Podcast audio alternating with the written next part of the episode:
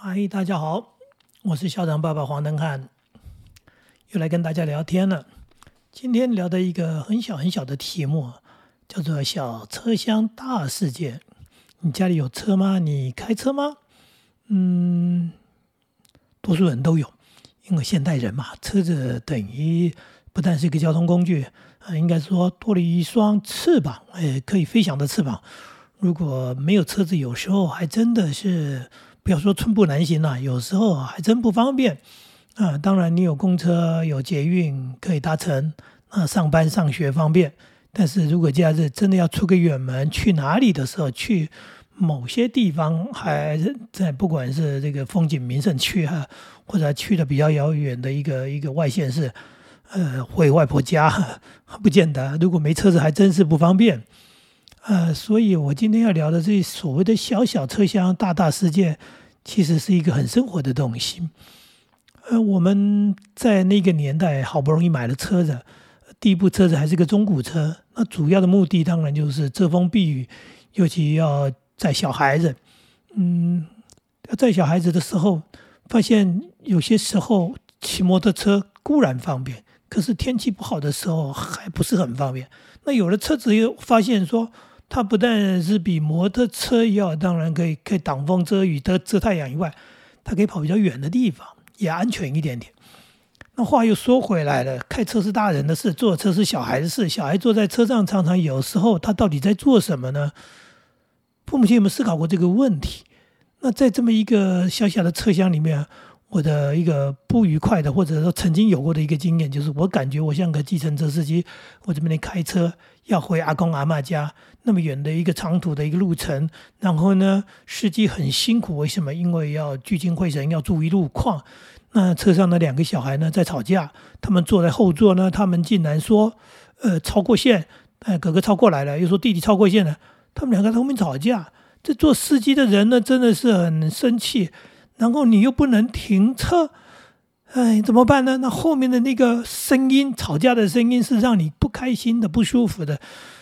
可是呢，你骂也没有用，因为可能安静个三分钟，他又吵起来，而且他是理直气壮的吵，因为他们都觉得他们受委屈了。可是想想，汽车车厢就这么大，坐在那里，我们是在开车有事做，孩子没事做，对他们来说还真无聊。所以吵架的原因其实非常简单，就是无聊。所以呢，灵机一动，是不是找个什么事情给他们做了？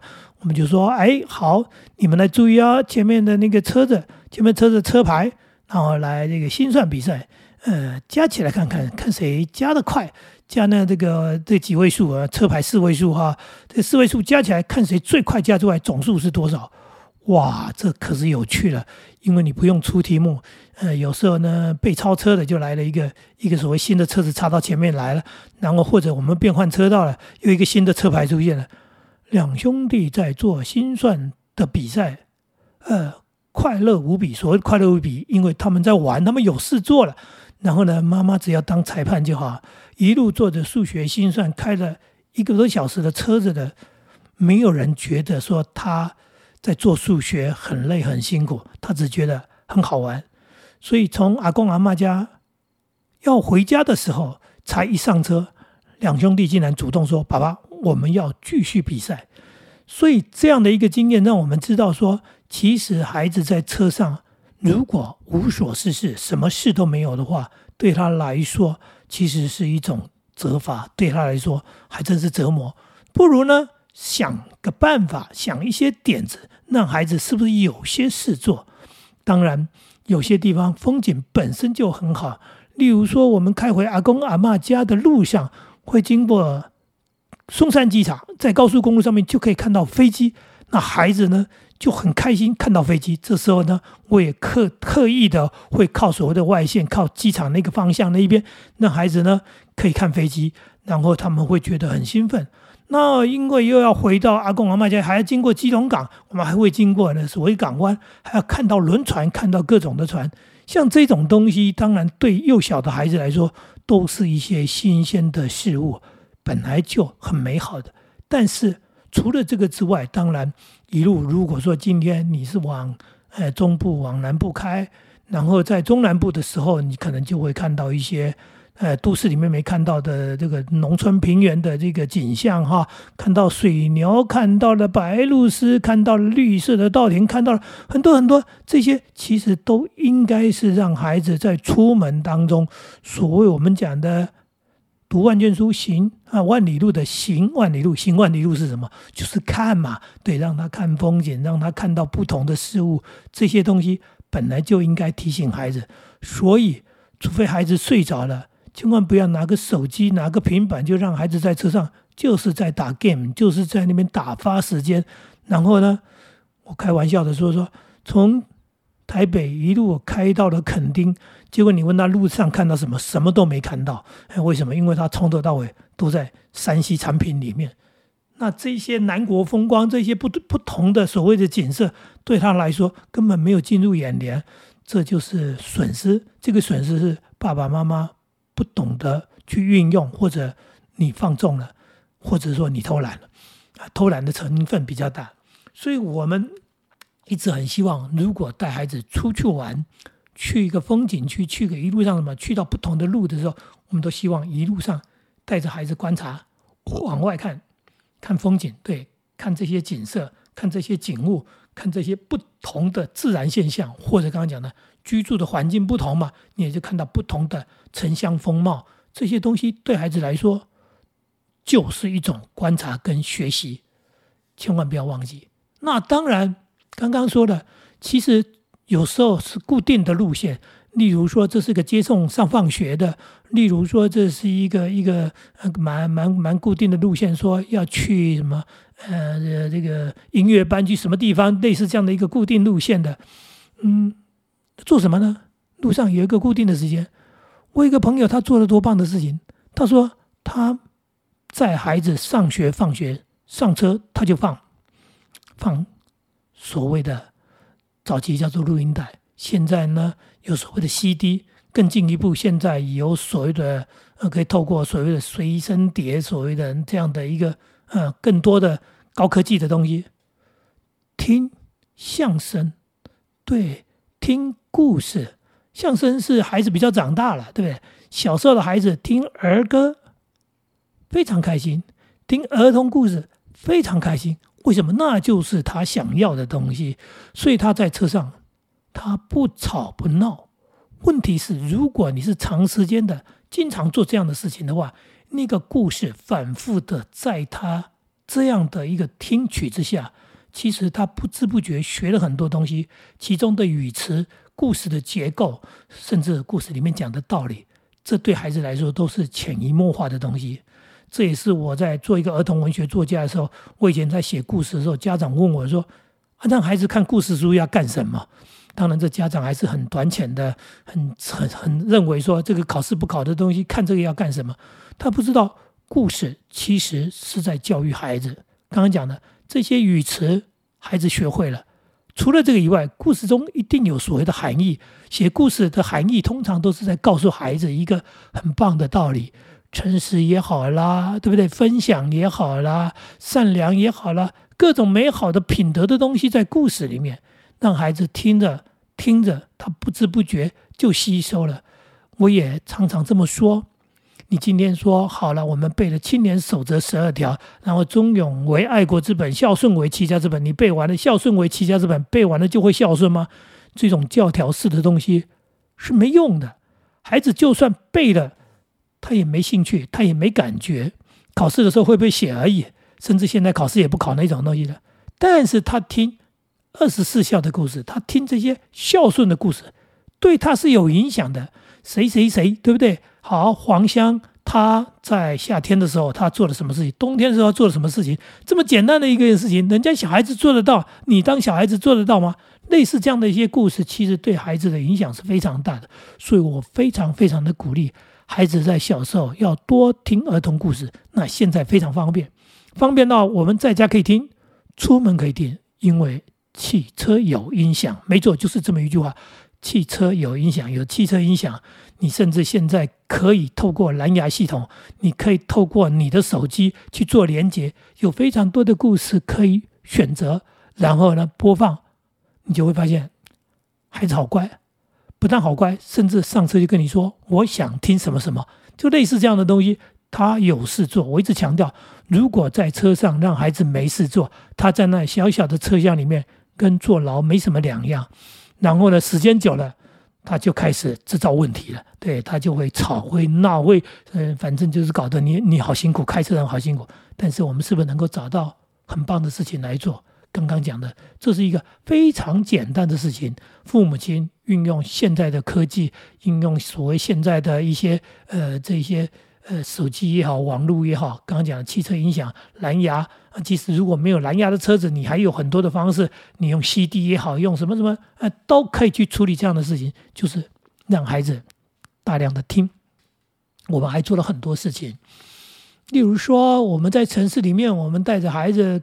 嗯，会有招牌，呃，包含红绿灯，车子停下来的时候，看到了什么字，看到了什么样的招牌，这是在做什么呢？这就是在培养孩子观察的习惯。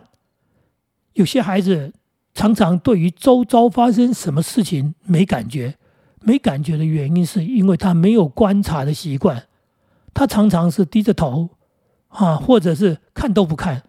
那我们讲的像这样子，就很容易跟。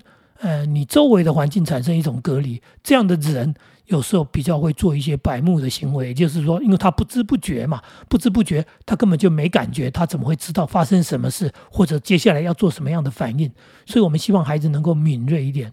那敏锐一点，就是要一个观察的习惯，一个新的环境，一个陌生的环境，然后有新的刺激进来，有新的景物在你的周围，然后你感觉到，你看到了，你发现到了。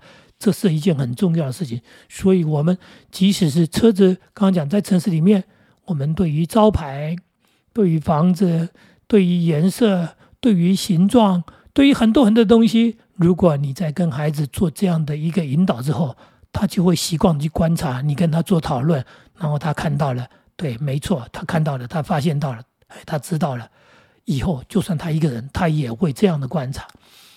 那还有一种情况。那就是更有趣了。有时候是天候不良，下雨天，什么都看不到。我们在车上讲话，是的，讲话也是一种引导。我们跟孩子聊天，我们跟孩子做造词的一种语词接龙的一个游戏啊。孩子所学的，他吸收进来的东西，什么时候运用？这时候你就可以发现说，你的孩子几岁了？那他的语词丰富吗？呃，他如果语词很丰富，他可以跟你玩这个游戏，然后玩得很精彩，大家玩得很开心。或者我们来说故事接龙，说故事接龙，呃，就是再看看孩子的所谓的组织架构、语言能力，包含创意。他这个故事，你一句他一句，大家一路接一路这样子玩的游戏当中，啊，是一个游戏，很开心的事情。但是我们就可以发现孩子的能力在哪里？他已经几岁了？他现在到了这个年龄呢，他能不能够畅所欲言，而且很有组织的、很有逻辑的，或者说刚刚讲的很有想象力、很有创意的，然后编的故事，我们你一路的讲下去。像这些事情，其实在一个长途的车程当中，在一种所谓的呃无聊无事可做的情况之下，都是一些很棒的游戏，而且是父母亲跟孩子共同在游戏。我很强调一件这样的事情啊，一个司机专心开车，另外呢，呃，一家四口还有三个人呢，没事做的人，对他们这时候做这些事情，都是在促进感情的融洽，呃，大家彼此的交流，然后一起游戏，所以很多开心，很多美好的回忆，然后呢，感情就是这样子建立起来。所以我们说，跟孩子互动，跟孩子互动，什么叫互动？生活当中就在互动嘛，不是是活在一起、生活在一起、住在一起吗？那住在一起，睡觉睡着了就算了，其他白天的时间，哈，对不对？吃饭的时间、休息的时间，像这样关在一个小小车厢里面的时间，在这么小小的一个车厢里面，啊，那做什么呢？对不对？可以做什么呢？好多事情可以做。如果都没做，就是白白浪费了这个时间，好像车子只是一个交通工具。要去哪里出发，到达？那中间这一段呢？中间这一段路程呢？三十分钟，甚至两个小时，有时候更长的四个小时。结果呢，在车上什么事都没做，啊，真是可惜了。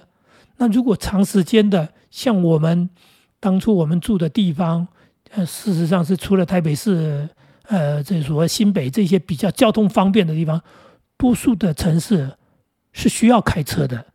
呃，我接送孩子，我们一家人出门开车的次数是非常多的，因为我们就不是住在台北市的人，所以我们使用车辆的时间非常多。那我们跟孩子在车上的时间就是非常多。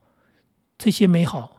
真的是叫做不知不觉培养了孩子很好的一些所谓的习惯，然后也产生很好的兴趣，也在这个过程当中有一些快乐的事情。刚刚讲的互动，然后呢，你就发现孩子的能力，因为这样子他在成长。哎，我的孩子很会说话，很会说话的原因什么？因为父母亲常常听他们说话，愿意跟他们对谈，愿意听他们讲话。那么这样的一个所谓的时间，其实并不是说我要上课时间。我们父母亲哪里有给孩子上课的时间啊？就是相处的时间，相处的时间，不知不觉做了些什么事情，利用这样的一个时间，没有浪费，没有白白的浪费了。然后刚刚讲的，在车厢里面不会无聊了。那一次又一次，一次又一次，结果呢，哎，不知不觉就滋养了很多美好的东西出来。这是一个很好的经验，跟大家分享。这也是给大家建议：如果你是开车族，如果你们是有时候必须要长途出门，希望能够在车上做一些有趣的事情。如果要天天开车载小孩的，那更要懂得这运用。即使是每天十分钟的时间，你想想看，上学十分钟，放学十分钟，这一年下来可是非常非常非常多的十分钟，那可别浪费了。这是我给大家的提议建议，那也希望呢，呃，你能够善用它，更希望你能够分享它，啊，以上，谢谢大家。